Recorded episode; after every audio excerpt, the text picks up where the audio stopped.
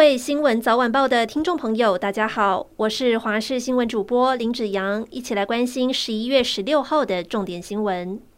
民进党台北市长候选人陈时中一共募得超过九千八百七十万元的政治现金，特地透过记者会感谢民众支持，也在十五号关闭政治现金专户。对此，国民党台北市长候选人蒋万安表示，按照选战规划，会在今天关闭专户。而无党籍台北市长候选人黄珊珊则表示，没有政党澳元的独立参选人当然会比较辛苦，但是有很多小额捐款、应援小物也热销，是铁的选票。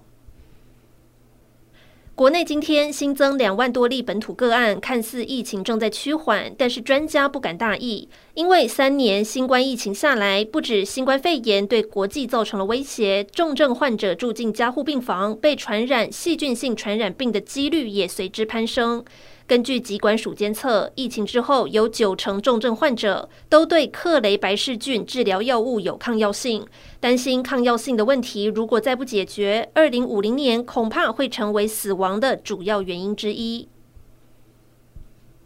新北市林口传出了砍人事件。十五号深夜，一名女子在中正路附近买完东西，准备回家，却突然遭到陌生男子拿菜刀重击后脑，造成有五到七公分后脑撕裂伤以及头骨骨裂。经过调查，原来动手的是一名越南籍中性男子，而他犯案用的菜刀还是稍早从商店偷来的。他辩称以为对方是仇家，才会挥刀攻击。警方循线追查，一路追到桃园，将他逮捕，最后依杀人未遂、伤害还有窃盗等罪嫌移送法办。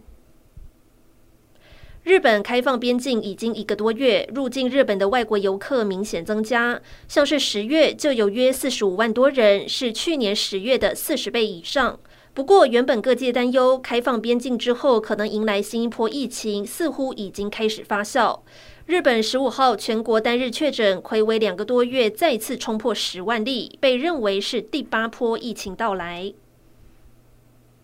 二十国集团峰会 G20 在印尼巴厘岛举行，中国国家主席习近平也把握机会展开大国外交。十五号短短一天之内，就与澳洲、法国、荷兰、南韩等多个国家元首举行双边会谈，其中与澳洲总理艾班尼斯的会面备受瞩目。因为中澳关系近年恶化，双方这一次都释出善意，有关系和缓的迹象。不过，习近平原定今天要与英国首相苏纳克会谈，英方却突然取消这一场会议。